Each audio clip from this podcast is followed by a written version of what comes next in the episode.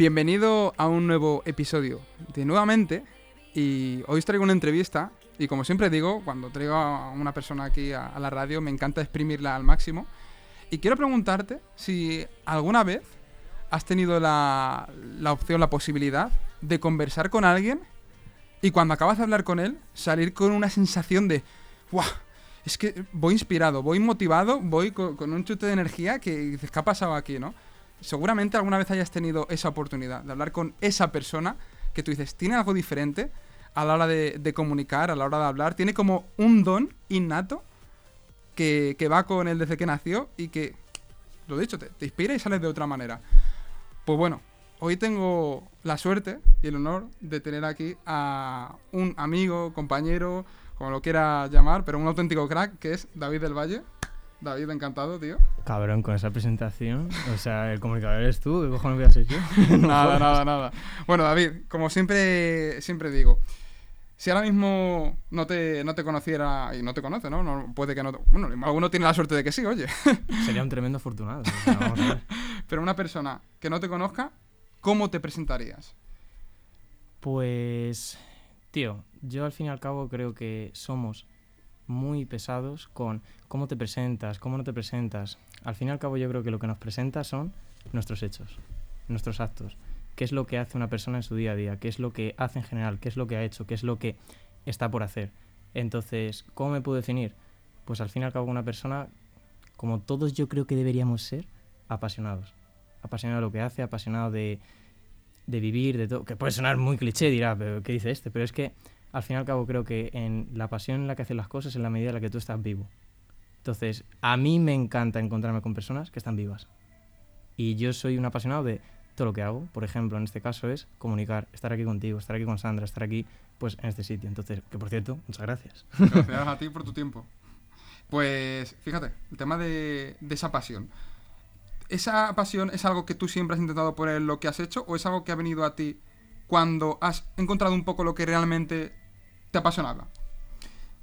Pues, tío, esto es una cosa que precisamente hablaba el otro día en un vídeo que, subí a Instagram, que es como... ¿Qué es que lo hilo con? ¿Qué es el propósito? ¿Qué es que algo te apasione? Tío, algo te va a apasionar en la medida en la que tú te quieras apasionar por ello, porque es como... Las cosas no es que interesen o no interesen, es que tú te interesas por ellas. Y en la medida en la que tú te interesas por ellas, yo creo que te empiezan a apasionar. Entonces, si hay alguna persona aquí que, está escuchando esto y piensa, no sé si por ejemplo estoy estudiando una posición, si estoy intentando montar un proyecto, si este trabajo me motiva o no, piensa en cuánta voluntad pones tú en ello, cuánto te interesa ello, cuánto pones tú de ti en ello. Pues creo que eso es lo que marca la diferencia. Yo creo que somos nosotros los que marcamos si algo nos apasiona, si algo es para nosotros, si algo no. Eso creo que es lo que marca la diferencia. O sea, digamos, cambiar un poco el chip de ver qué hay aquí para mí, con cambiándolo por ver qué puedo aportar yo aquí, qué puedo aprender, Claro. que es cambiar el foco por completo. Claro, ¿no? tío, porque siempre estamos pensando en derechos. ¿Qué nos pertenece? ¿Qué nos merecemos? Vale, ok, campeón, campeona. ¿Qué has hecho tú para merecer eso? ¿Qué has hecho tú para tener ese, ese, ese derecho? Es que lo cambia todo. Para mí, una falta de pasión en algo, una falta de lo que sea, es una falta de voluntad. Y lo más difícil en la vida, yo creo, es tener voluntad. Y tener valor para tener voluntad. En lo que sea que hagas. Como si barres, ¿qué más da? Total. barre con voluntad. Yo he hecho cosas que me apetecían menos, pero he intentado poner voluntad en ello. Y creo que eso es lo que marca la diferencia. Más que si esto es para mí, que si no es para mí. Pero si es que, y si mañana me quedo tetrapléjico, ¿qué? Tendré que buscar voluntad en otras cosas. Es que es así. Joder, empiezas poniendo ya el, el episodio en un punto muy, muy alto. ¿eh? Me parece- para- para eso he venido. A- a así, así me gusta, así me gusta. Pero fíjate, lo que estás diciendo, tío, es algo que choca mucho un poco contra quizá el pensamiento general que hay en la, en la sociedad, ¿no? Por, un poquito por, no sé por qué ha llegado ese, ese pensamiento, porque creo que nuestras gen- generaciones pasadas, padres, abuelos, han sido generaciones que han tenido como ese esfuerzo, digamos, muy, muy instaurado, pero quizá hoy en día, no, no sé, es como que no- nos cuesta un poquito más. No sé también el cambio un poco a nivel social, sistema un poco muy cortoplacista. Pero vamos a ver, porque es que has mencionado una cosa que para mí es clave. Nuestros abuelos, nuestros padres a lo mejor si son un poco más longevos, un poco más mayores. ¿Por qué se han esforzado más? Porque se han tenido que esforzar. Porque han tenido tiempos difíciles. Y los tiempos difíciles crean personas duras, crean personas que están capacitadas. Pero es que ahora mismo vivimos en tiempos muy fáciles. ¿Cuál es el starter pack de una persona que se siente deprimida a día de hoy en España? Que tiene un teléfono, que tiene conexión a internet, que tiene padres, que tiene casa, que tiene agua, que tiene luz, que tiene wifi, que tiene amigos, pero decide sentirse solo, decide sentirse en depresión. Vamos a ver, yo creo que la depresión es algo mucho más serio, algo clínico, algo que tú sabes muy bien realmente cómo catalogarlo, como para que cualquier persona diga, no, es que me siento... Eh, tío, no me jodas. O sea, es que creo que tenemos que empezar a ser un poco más duros con nosotros mismos, porque creo que una vida de incomodidad te dará una vida de comodidad y una vida de comodidad, de sentirse cómodo todos los días, te dará una vida de incomodidad, unas consecuencias así. Porque, aunque sea un poco duro, pero es que el peso de la disciplina pesa unos gramos todos los días, pero es que el peso del arrepentimiento, toneladas durante toda tu puta vida. Es que es así. Sí, sí. Y fíjate, has dicho el tema de, decide, decide lo mismo, pues adquirir cierto comportamiento, cierta actitud, digamos, en, en, la vida en general. Pero ¿no crees que hoy en día también eh, quizás esa comparación o, que incluso eh, haya unas expectativas de conseguir ser o rendir mucho en todo, ¿crees que eso en parte eh, es como algo que se contraproducente? Sí, que puede ser contraproducente en cuanto a también ese sentimiento que puede tener la, la, persona en cuanto a cómo se percibe a sí misma, incluso a que no tenga, que no se vea lo suficientemente listo para hacer algo y que no lo haga. Y que entre un poco incluso o sea, que digamos que entra, por así decir, en un proceso como de sobredemanda de las capacidades que pueda tener para hacer algo. Eso es, sí, o sea, al final se, compara con unos estándares tan altos. Tan altos que, mira. ¿Qué opinas de eso? Pues que al fin y al cabo la sociedad ahora mismo, ahora mismo, y no tan ahora mismo, pero ahora mismo más aún creo, está creada como para que se nos generen necesidades precisamente de ese tipo. ¿Por qué? Porque si una persona entra, como tú has dicho, en ese bucle, ¿qué va a pasar? Que va a romper. Va a romper y ¿qué va a necesitar? Ayuda. Va a tener dependencia. ¿De qué? De un Estado, de una empresa, de un lo que sea.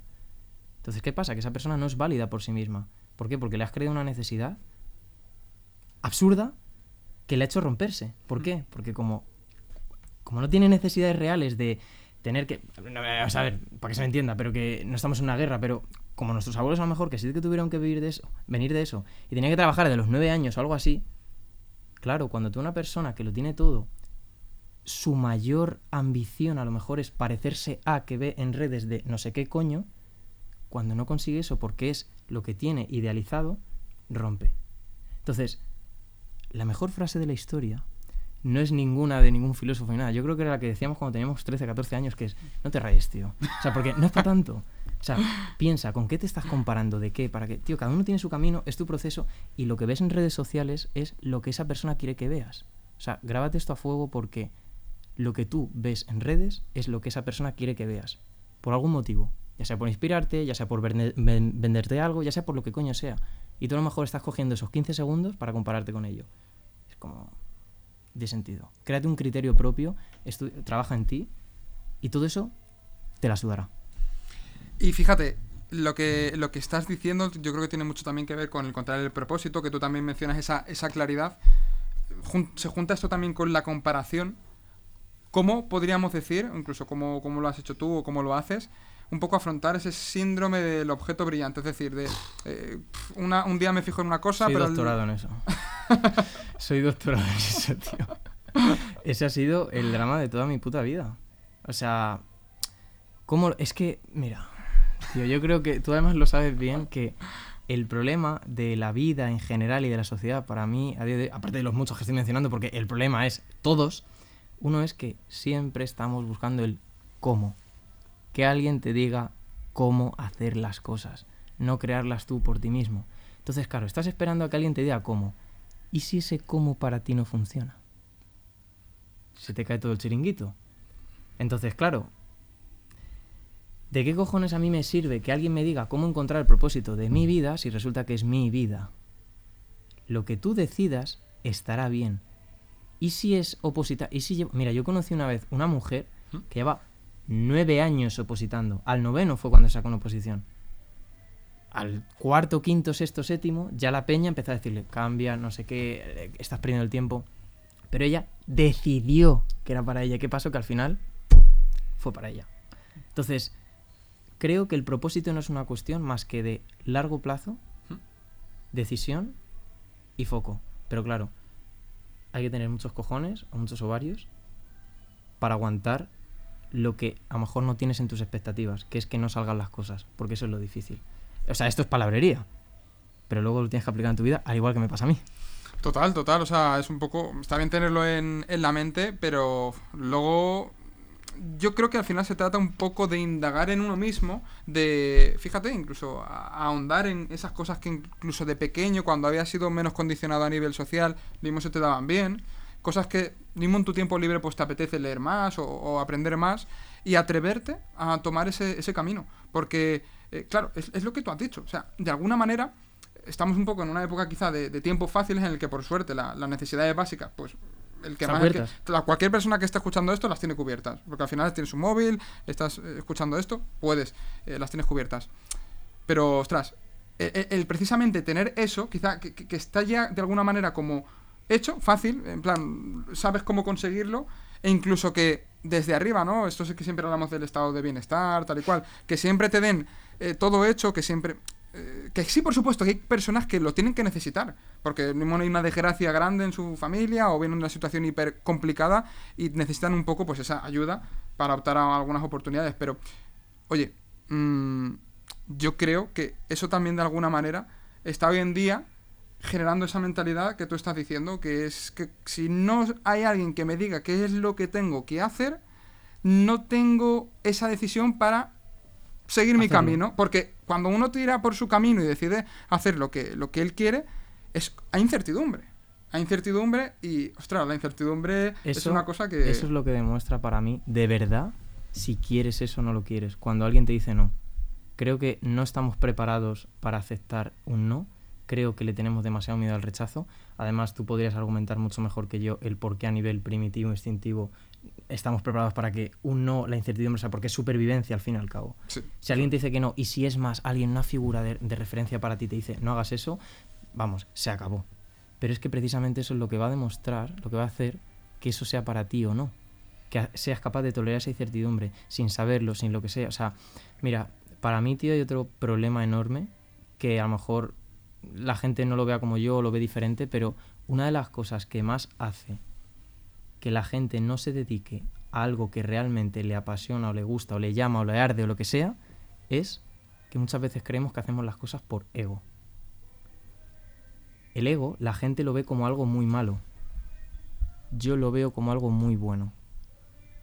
Yo soy muy bueno comunicando. Quien me esté escuchando y lo esté viendo lo estará comprobando. ¿Qué tiene de malo que yo lo diga? Y eso es ego. ¿Y pasa algo por ello? No. Tienes que ser consciente de lo que eres bueno porque es en la medida que te va a atraer lo que haces en tu vida. Yo, ¿por qué empecé a comunicar? Porque yo quería que la gente me diese una aprobación social, porque tenía un miedo tenía una necesidad de aprobación enorme. Entonces yo empecé a comunicar, a dar clases colectivas cuando era monitor de gimnasio, ¿por qué? Por ego. Pero como tú has dicho antes bien, Sergio, tú eso te das cuenta, lo trabajas y de repente te sale una habilidad. A la cual te puedes dedicar. Entonces, la gente que vea que a lo mejor hace algo, incluso por rabia, por lo que sea, da igual, te estás moviendo. Lo peor que hay en la vida para mí es la inacción. Es como, solo hay algo peor que el dolor y es no sentir nada. Pues solo hay algo peor que no mover sin hacer cosas y es no hacer nada. La inacción es lo que seguro no te va a llevar a nada. Es lo que te va a llevar a que tengas, como estamos diciendo Sergio y yo, dependencia.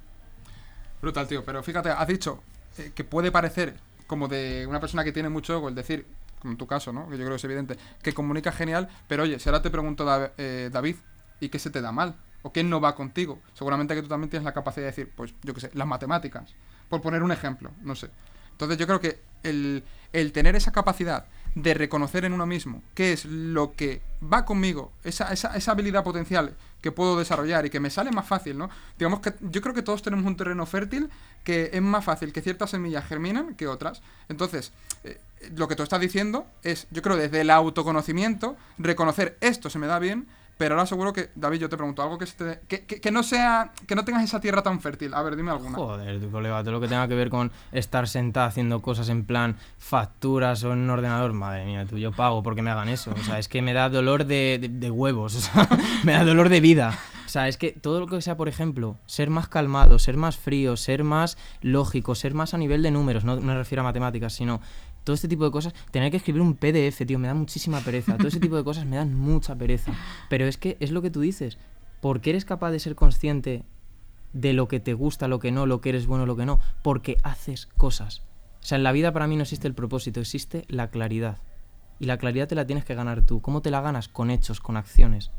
O sea, una persona, cuando tú llegas y por primera vez tragas agua del mar y dices, o sea, está asquerosa, ¿por qué? Porque has probado el agua dulce. Pero si no pruebas agua de ningún tipo, nunca sabrás a qué sabe una cosa u otra. Entonces, prueba, haz, equivócate. Cuanto más te equivoques, más claridad ganarás. Por, sea, por contradictorio que suene. Pero es que es así. Es que no quedan más huevos. Yo, o sea, voy a hacer ahora 26 años. Es que durante toda mi vida lo que he hecho es equivocarme, meter dinero donde no tenía que meterlo, perderlo. Eh, pero da igual, me han llevado al momento que estoy ahora. He ganado una claridad gracias a esas acciones. Y ya está. De hecho, esas acciones te ponen un poco en esa incomodidad que quizá hoy en día, mm, si no la buscas, como que no la, no la encuentras, ¿no? Y lo que tú has dicho antes, que tiempos eh, eh, fáciles crean situaciones o personas quizá más débiles y el hecho de como también decían un poco los estoicos, buscar esa incomodidad de alguna forma, en este caso, como tú has dicho, ¿no? El atreverte, el intentar moverte más por encontrar incluso pues eso que te gusta en lugar de evitar lo que no, yo creo que el cambiar ese, ese chip al final te hace que poco a poco por ensayo y error vayas llegando a eso que realmente te va más contigo. De hecho se suele decir, mucha gente lo dice, quizá todavía no sé lo que quiero, pero sé lo que no quiero. Y eso cada vez va estrechando más el camino para que llegues a eso que quieres. Pero para ello es básico lo que tú has dicho, moverse, cagarla. Es que, tío, lo que no se da la gente cuenta, que a mí me ha, me ha costado muchísimo darme cuenta, es que en, cual, en todo momento en tu vida estás decidiendo. Lo que está sucediendo ahora son las consecuencias de las acciones pasadas que has tomado. Y todo es transferible en la vida. Acaba de mencionar Sergio una cosa que es el enfrentarte a la incomodidad, pero a la incomodidad de manera voluntaria. Yo, por ejemplo, todas las mañanas o casi todas las mañanas me ducho con agua fría. ¿Por qué? ya somos dos. ¿Por qué? Porque me incomoda. ¿Por qué? Porque... Y, voy al día siguiente y digo, ¿tú pero si está más fría? Pero si esto se supone que tiene... Pero claro, ¿y qué pasa? ¿Cómo afrontas? O sea, cuando... Es que es algo tan simple como que te caiga agua fría. ¿Cómo lo afrontas? Vale, ahora piensa. ¿Cómo afrontas cuando te llega un problema en la vida? es que todo es transferible. Todas las personas que nos estéis escuchando, viendo o lo que coño sea, estáis decidiendo en este momento. ¿Qué es lo que decides hacer ahora? Las consecuencias las verás mañana, pasado, en un año. O sea, tienes el poder de decidir ahora. Pero somos tan imbéciles que no somos capaces de mirar a largo plazo. Ay, es que ha pasado una semana. Cabrón, una semana. O sea, por ejemplo, como decíamos Usain Bolt, hay gente que se queja de que entrena un año o seis meses y no tiene resultados. Yo entreno cuatro años para mejorar una décima de segundo, para correr nueve segundos. O sea, hermano, es que no, no, no, no tiene otra. Totalmente. Yo creo que hoy en día, pues, vemos mucho los resultados, pero no vemos realmente esos, esos procesos, ¿no? Y ese pico pala que, que hay que hacer. Y incluso también como dice Anthony Robbins, ¿no? La vida no se trata de eh, no tener problemas. Yo creo que el mayor, el mayor problema es no querer tener problemas. O sea, al final, pues tienes que tener esa voluntad de, oye, de que eso es lo que realmente te va a hacer eh, retarte a ti mismo y que exista un poco ese crecimiento, ese aprendizaje y que, como tú has dicho, ¿no? O sea, ¿por qué no damos esas duchas frías? Pues porque estamos chalados, pues no, pues porque de alguna manera estamos buscando esa incomodidad aposta en un momento que por suerte tenemos tantas comodidades que yo siempre digo, hay que agradecerlo, pero no te tienes que pasar, porque también como decía Seneca, ¿no? El mayor problema del ser humano es el exceso de, comodidades. Es que, tío, eh, yo me acuerdo antes, era como, uy, no hay agua caliente, no me ducho colega, tío, que estás abriendo el grifo y sale agua. O sea, pero claro, no lo valoras. Pero es que yo me yo cada día me doy más cuenta de que es horrible. Lo, lo, peor de todo, tío, no es la comodidad, es el sentirte acomodado. Que no es lo mismo, porque tú puedes estar en un trabajo, por ejemplo, en el que te sientas cómodo. Pero es que hay trabajos que no te gustan, en los que sigues, ¿por qué? Porque te has acomodado. Y lo peor en la vida es sentirte acomodado. Por ejemplo, ¿por qué a mí me gusta montar proyectos, emprender, eh, todo ese tipo de cosas? Porque tú cuando generalmente tienes un trabajo, tienes un techo. Las personas, los seres humanos, funcionamos por objetivos. Cuando tú cumples ese objetivo, se acabó. Ya no hay dopamina, ya no hay nada. ¿Y si te quedas así toda tu vida? Estás jodido. ¿Qué es lo que pasa en un emprendimiento? Que siempre hay otra cosa, otra cosa, otra cosa, otra cosa. Es cierto que hay gente que no es capaz de tolerar ese nivel de estrés. Pero vamos, yo no es que sea nadie, es un chaval normal. Pero es que para mí en la vida no te pasa nada para lo que no estés preparado. Y si te pasa, es por algo. Otra cosa es que tú lo quieras rechazar. No, y ojo, o sea, lo que tú has dicho, lo mismo, tú puedes estar en un trabajo 50 años y está genial, pero eso que tú mismo has dicho lo puedes encontrar en otros ámbitos. Lo mismo aprendiendo una nueva habilidad, un nuevo, o sea, al final es algo que también se puede encontrar de otras maneras y también lo del agradecimiento. Yo creo que eso es algo de lo que no nos tenemos que olvidar nunca. El que consigas lo que vayas consiguiendo, sea en el ámbito que sea, siempre decir y tener esa capacidad de mirar atrás y cuántas cosas he conseguido, cuántas cosas he superado. Para eso tenerlo como apalancamiento de cara a continuar y, cada vez generando más esa confianza en, ti mismo, digamos, ¿no? Algo, algo que ha cambiado mi vida, sin duda, tío, es el agradecer. El agradecer. Para mí hay dos tipos de personas. Las que cuando cambian o quieren cambiar, hay un tipo de personas que necesitan cambiar y otras que eligen cambiar. Cuando tú necesitas algo, es porque no aceptas el punto en el que estás. Es porque no agradeces el punto en el que estás. Pero es que si no agradeces el punto en el que estás, es que no podrías ni siquiera pensar en cuál es el siguiente punto. Entonces, la cuestión para mí es que tienes que aceptar el punto en el que estás para decidir cambiar. Porque como no aceptes en el punto que estás, estás bien jodido. ¿Por qué? Porque necesitas cambiar. Y dime si hay algo en tu vida que hayas hecho desde la necesidad que haya ido bien. Cuando has necesitado una persona, cuando has necesitado una pareja, cuando has necesitado un trabajo, siempre tomas las decisiones por impulsos. Y eso creo que es una de las cosas que más ha cambiado mi vida. El aceptar el punto en el que estás. ¿No te gusta? Búscale voluntad. Por eso. Por eso éxito tienen pocas personas. No muchas. Porque ¿cuántas están dispuestas a hacer eso? ¿Cuántos de los que estáis escuchando estáis dispuestos a hacer eso? No creo que muchos. Bueno, David, mm, esto que estás aportando hasta ahora me parece una maravilla, pero quiero también, la gente que esté escuchando esto, que lo esté viendo, yo creo que estará diciendo, pero este chaval, ¿cómo comunica también? ¿Dónde ha aprendido? ¿Qué, qué es lo que tiene que hace que llegue mm, tanto el mensaje? Que incluso, joder, yo lo estoy notando en esta conversación, ya es que la energía va, cambiando. Te, te, quiero preguntar, ¿qué crees que marca la diferencia en ti a la hora de comunicar con respecto a, digamos, la, la media de, de, la, de las personas? Y ahí me incluyo yo también. Exposición. ¿Qué es lo que marca la diferencia a la, hora de comunicar? Exponerte. Volvemos a lo mismo, afrontar incomodidades.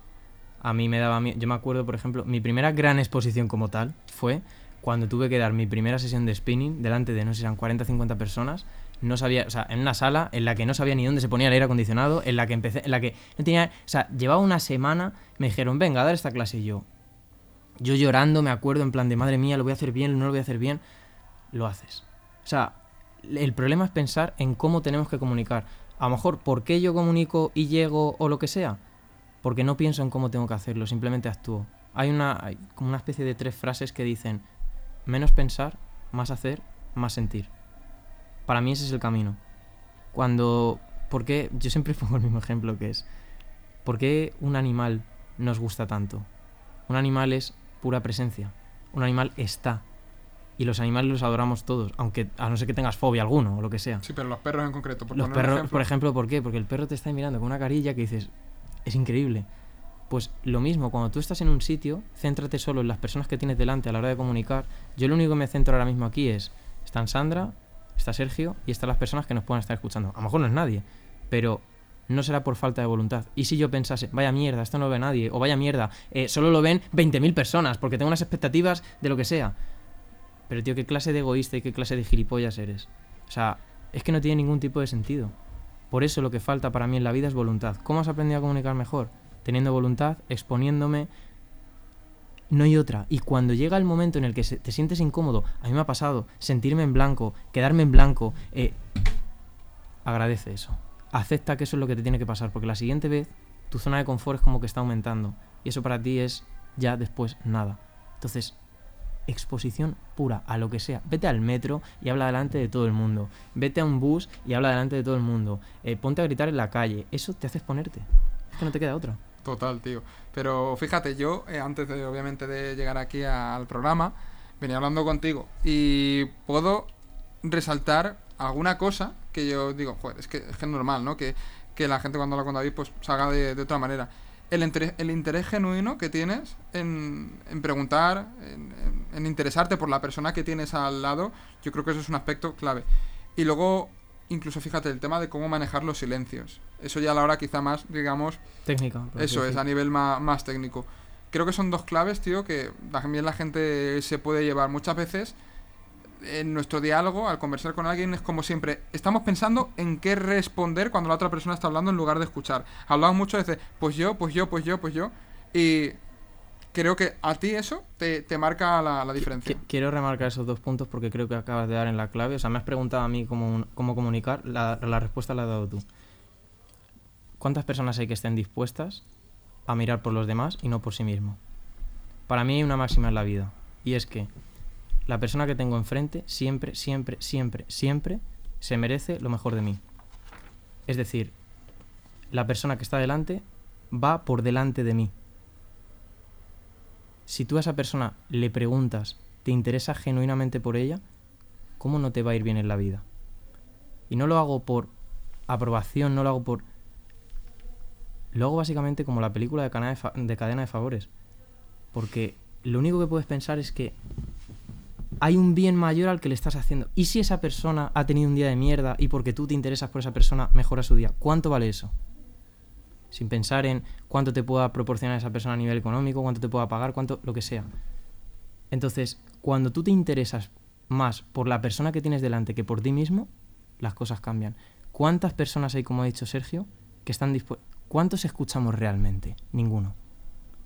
En cuanto nos dicen la cosa que nos toca a nosotros, ya tenemos en la cabeza lo que queremos decir. Y no interrumpimos a la persona por educación, pero estamos pensando solo lo que queremos decir y luego empezamos a hablar. Pero dejamos de escuchar. Entonces, somos egoístas. Entonces, es como tener un equilibrio y una balanza entre eso, tío. Y luego, a nivel técnico, el tema de, los silencios. Se me quedo callado. Genera expectativas. Y por ende, tú me escuchas más. ¿Pero por qué? Porque genera incertidumbre porque la, incertidumbre en la cabeza de las personas como que genera hype. Y el hype tú lo quieres cerrar. O sea, por eso mm, o sea, lo hacen muy bien las series de, Netflix, todo ese tipo de cosas. Funciona así. Y sobre todo, que el silencio hay que tener huevos a hacerlo. ¿Por qué? Porque... ¿Y si me rechazan? ¿Y si no sé qué? Es que me da igual. Fíjate, David, estamos hablando de comunicar, que normalmente relacionamos con cómo hablar mejor, y han salido escuchar más y silencio. o sea, justamente lo que parece un poco, lo, quizá lo que por norma general está asociado a lo contrario de que tenemos asociado como comunicar, que es yo hablo. Y ha salido, fíjate, el silencio y el escuchar. Claro, pero si es que, mira, si alguno que esté escuchando esto, viendo esto, tiene que hacer en algún momento ya sea una conferencia, una charla, una negociación, o sea, sentarte con una persona, y una negociación va desde el punto de tener una entrevista de trabajo, porque tú tienes que negociar con esa persona para que te contrate. Pon los intereses de esa persona por encima de ti. Cuando, por ejemplo, incluso alguien te vaya a contratar, no digas, no respondas sus preguntas. Dile, oye, mira, yo estoy aquí para trabajar. Dime, ¿qué quieres que haga? ¿Qué te puedo aportar?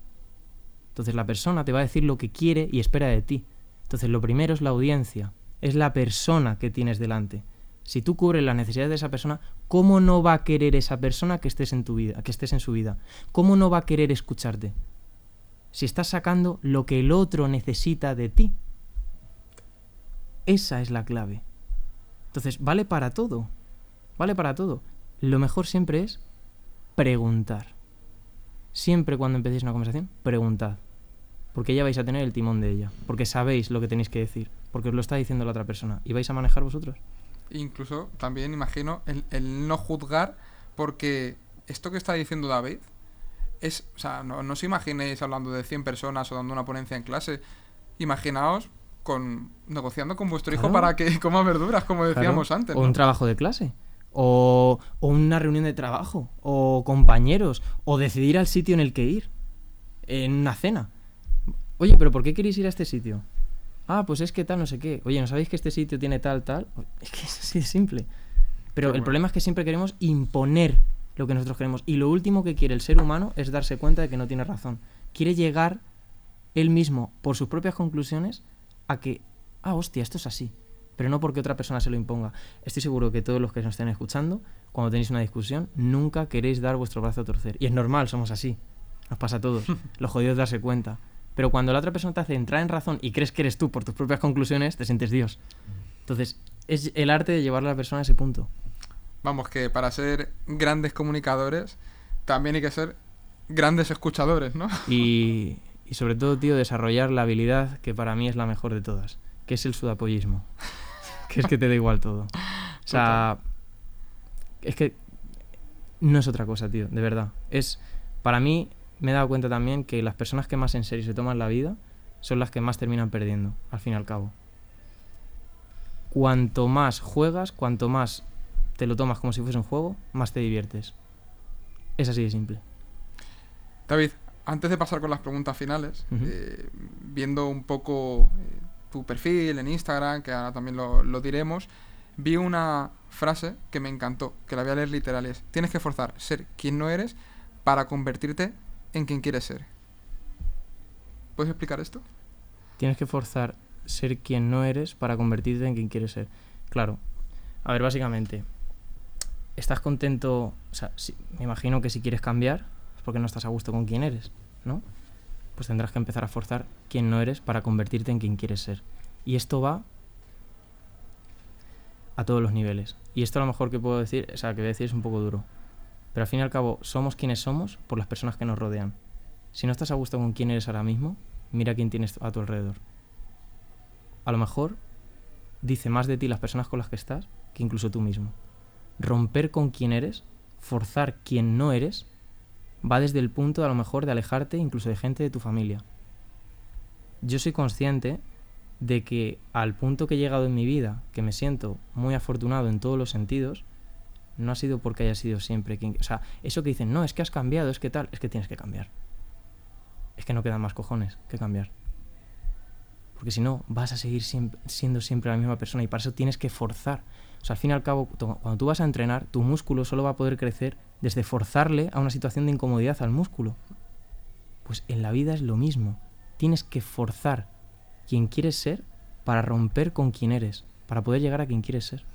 Y sobre todo, y esto creo bueno, y también que, que, que me- que lo aclares tú, porque es la interpretación un poco que yo le doy, no es eh, ser quien tú no eres en el sentido literal, sino empezar a actuar como en base a esos potenciales que tú sabes que tienes, pero que no los estás sacando a relucir. Digamos que es un poco eso, ¿no? Que Mm. muchas veces, o, o por creencias, o un poco por el contexto que te rodea, ¿no? Puede... Porque yo creo que nos basamos también muchísimo ¿Mm? en lo que hemos visto. O sea, tú al fin y al cabo vas a ser la persona, me da igual en el ámbito que sea, vas a ser la persona que seas por lo que en lo que te has basado, o sea, te basas en lo que has visto. Pero es que tienes que empezar a pensar que a lo mejor hay más allá. Que es que a lo mejor estás pensando dentro de una cajita. Pero es que a lo mejor hay más cosas fuera de esa cajita. Y eso es lo que hace que realmente llegues a cambiar. O sea, eres lo que has visto hasta ahora, pero es que tendrás que empezar a pensar diferente, a pensar que hay cosas diferentes, que hay personas diferentes y a juntarte con esas personas porque te darán nuevas ideas. Y es romper con todo. O sea, tienes que romper con todo. Con si quieres realmente cambiar y tienes un objetivo, piensa, ¿por qué no lo estoy cumpliendo? Porque a lo mejor quien soy hasta ahora no me ha permitido cumplirlo, pues tendré que forzar y actuar, Brutal. no siendo quien soy ahora mismo. Mm, en este momento se me viene una imagen a la mente y al final yo creo que también esto tiene mucho que ver con conectar con quien tú eras casi de niño, ¿no? Un poco ese, ese niño atrevido, Mm. decidido. Tengo un vídeo, ahora que hemos estado pasando cintas antiguas a, digamos, a formato Sí. moderno, y en ese vídeo salgo yo eh, en un parque. Yo, yo siempre me considero, bueno, no es que me haya considerado, ¿no? Pero eh, la adolescencia quizá un poquito más tímido, más introvertido, tal. Y veo esos vídeos y digo, Sergio, tu esencia no es introvertido o tímido. Tú en un parque fuiste a un caballito en el que había cinco chicas, te pusiste a hablar con ellas y las echaste y te pusiste tú en el caballito. Y veo ese vídeo y digo, ¿qué narices? O sea, Sergio en su esencia, en un vídeo, en dos años, dos Sí. años y pico. En tu esencia eres decidido, eres atrevido, eres valiente, no, no tienes miedo a, ser... Tío, ese eres tú. Yo creo un poco conectar con eso, es lo que tú dices. Pero es que yo creo. Mi pregunta no sería incluso eso, sino sería: ¿Cuál es tu esencia? ¿Tu esencia es cuando tenías 5 años? Tu esencia es cuando tenías 13, tu esencia es ahora que tienes 27, 25. ¿Qué decides que es tu esencia? Volvemos a lo mismo. O sea, no, es que yo de pequeño era, vale, ¿y ahora qué eres? Esa es la cuestión. O sea, tú puedes decidir cuál es tu esencia. Y es así de simple, no tiene más. Pues David, vamos a ir acabando, vamos a pasar con las tres preguntas finales. Y bueno, son preguntas que hago siempre a todos los invitados. Y la primera es, ¿cuál es el miedo que más te ha costado afrontar hasta ahora? Y que, y que has conseguido superar. Creo que ese tipo de miedos no se superan nunca. Marcan mucho tu personalidad.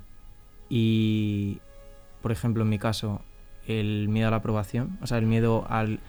A no ser aprobado. A no ser aprobado, es algo que va a estar ahí siempre. Y por eso me dedico a lo que me dedico. Y hago esto. Qué bueno. ¿Cuál es o qué harías ahora mismo si no tuvieras miedo? Buscarlo.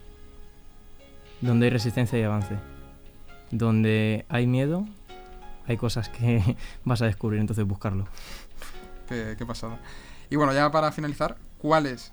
Eh, si ahora mismo tuvieras un, un post-it, un post-it y pudieras escribir un mensaje que quisieras eh, que se quedase aquí en el mundo, si tú mañana desaparecieses, ¿qué es lo que pondrías en ese papel para que una persona que nos está escuchando pueda diseñar esa nuevamente? Que sigas. Que lo que estás haciendo es por algo. Que no lo sabes, pero te está abriendo puertas. A lo mejor no las ves ahora, pero en un futuro, a lo mejor no tan lejano, las verás. Cuando no las vas a ver, es si no sigues. Entonces, sea lo que sea que estés haciendo, sigue. Bueno, David, ha sido un placer tenerte aquí, de verdad. Eres un, eres un crack. Me gustaría, como siempre digo, que dejes tus redes sociales, lo que quieras decir y que tú despidas el episodio. Así que adelante y, como yo siempre digo, nos vemos en siete días, valiente. Pues bueno, yo me llamo David del Valle, o sea que tampoco es un apellido tan tan común, entonces es fácil buscarlo, David del Valle en Instagram, en TikTok en lo que sea. Y nada, simplemente dar las gracias, Sergio, Sandra, eh, al NG Radio o la aplicación o lo que sea, ¿vale? Por, por estar aquí este ratito y se me ha pasado así. Estoy aquí dándole yo, eh, me hicieron con buen palique y me hice con buen palique, entonces pues aquí estoy y muchísimas gracias a si lo has visto, has estado, mil gracias y cualquier cosa pues me podéis escribir por ahí. Muchísimas gracias, David.